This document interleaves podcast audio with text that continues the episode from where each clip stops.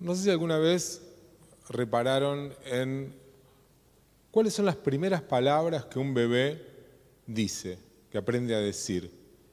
¿Cuáles son? Mamá.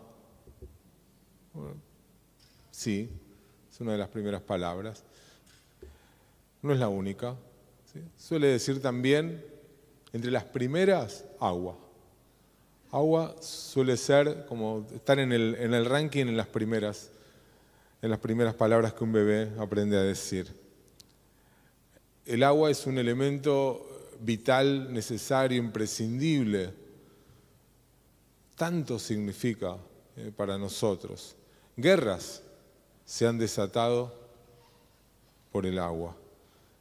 Ahora en invierno tal vez, por lo menos aquí en esta parte del continente, porque hay quienes nos ven en el hemisferio norte, sí tienen probablemente más conciencia. Bueno, en Israel tienen conciencia del agua todo el tiempo, ¿sí? aunque como resolvieron también eh, su falta, cada vez es, menos grave su, cómo, se administra eh, la poca agua que hay allí.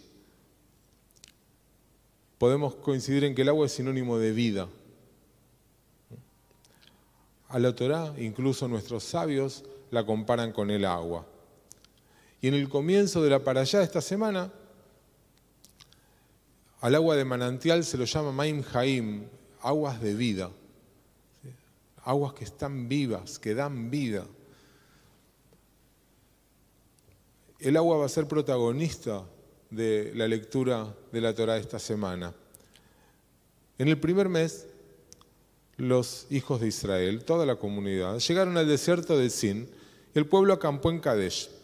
Allí falleció Miriam y allí fue sepultada. No había agua para la comunidad por lo que se congregaron contra Moshe y contra Aarón. Esto aparece ahí cerquita del comienzo.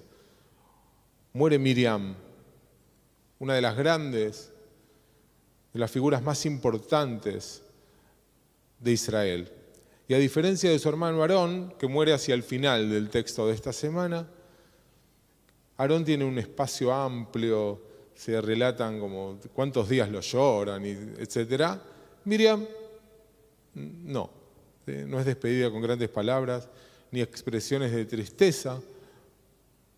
La Torah dice que murió y que fue enterrada en Kadesh. Pero acto seguido, el versículo siguiente introduce una historia completamente nueva que encuentra a la congregación rebelándose contra Moshe y contra Aarón por la falta de agua. Y ahí es que nuestros sabios le dan vida nuevamente a Miriam al asociar su muerte con la escasez de agua. El Talmud dice que por mérito de Miriam es que el pueblo recibía de forma sobrenatural el agua a través de un pozo milagroso que los acompañaba en toda la travesía por el desierto. Y una vez que ella muere, no hay más pozo, no hay más milagro, no hay más agua. Y deja a los hijos de Israel quejándose pidiendo porque tenían sed. Y tiene sentido que los rabinos hayan buscado o hayan elegido el agua para representar la contribución de Israel a la historia, de Miriam a la historia del pueblo judío. No nos olvidemos que aquel momento en el que salva a su hermano de morir de bebé es cuando lo pone en una canastita en el río Nilo para que llegue a las manos de la hija del faraón. El agua, esa sustancia que nos nutre, que nos da vida, que sirve para delimitar también etapas de la historia de nuestra existencia, que captura perfectamente el papel de Miriam dentro de este grupo de esclavos que lucha por convertirse en una nación. Aarón era el guía espiritual, Moshe el líder político, militar, pero Miriam es símbolo de aquello que protege, que nutre, que inspira, que salva, que redime. Y esta idea nos recuerda también que una sola persona, Miriam no estuvo más y no hubo más agua, una sola persona puede marcar una profunda diferencia en la vida de los demás. y en la vida de una comunidad. Mientras que el mundo, la sociedad, los medios, la masividad, nos trata de hacer sentir chiquitos, insignificantes, ínfimos, impotentes.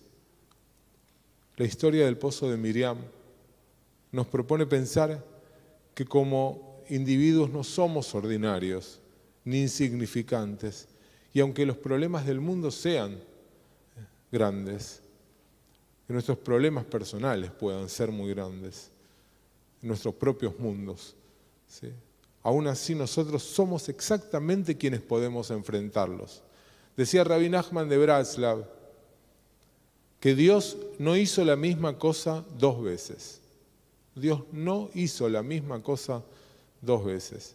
Lo que existe es único y no se repite. Cada cual debe saber y pensar que es único en el mundo, único en su naturaleza y que nadie ha sido igual a él, a ella. Nadie fue, nadie es, ni nadie será igual a vos. Porque si hubiese existido alguien igual, no habría existido la necesidad de crearte.